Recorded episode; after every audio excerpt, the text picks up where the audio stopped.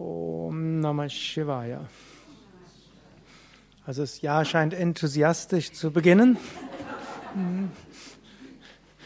So, all denen, den ich, die ich noch nicht heute gesehen habe, frohes neues Jahr. Hat intensiv heute Nacht begonnen, auf verschiedenste Weisen, hier im Ananda-Raum und manche auch für sich heute dann auf intensive Weise weiter und auch mit diesem besonderen Satzang jetzt. Meditation und dann enthusiastisches Hare Rama, Hare Krishna singen und spread your love, we've waited long enough. Vielleicht ist das ein gutes Motto für dieses äh, Jahr. Nicht zu sehr immer alles auf die Zukunft verschieben. So, ja, Irgendwann mal werde ich mehr Zeit haben für spirituelle Praktiken.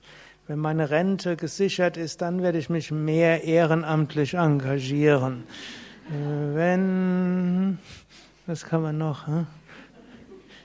Können noch vieles andere dort sagen. We've been waiting long enough. Hm? Wir haben lang genug gewartet. Es wird Zeit, äh, Herz immer mehr zu öffnen. Und Herz zu öffnen ist eben nicht nur einfach dann, wenn alles schön ist. Manche Menschen denken, Herz öffnen, ja, ich würde ja gern. Aber mein Chef, meine Kollegen und außerdem gerade die Beziehung und noch und so weiter.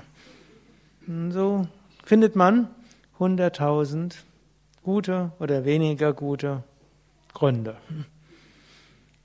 Und kann man manchmal überlegen, enough, it's enough. Es reicht jetzt aus. Jetzt will ich mit mein Herz öffnen. Jetzt will ich mich engagieren. Und jetzt will ich etwas Gutes bewirken. Gut, ich lese noch zwei Sätze aus Swami Shivanandas Buch. Sadhana.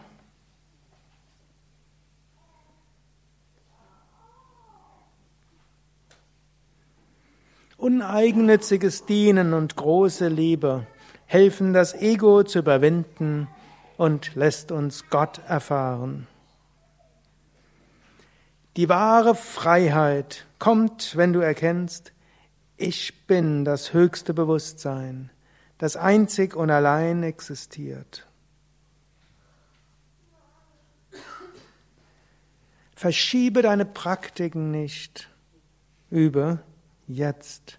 Morgen wird niemals kommen.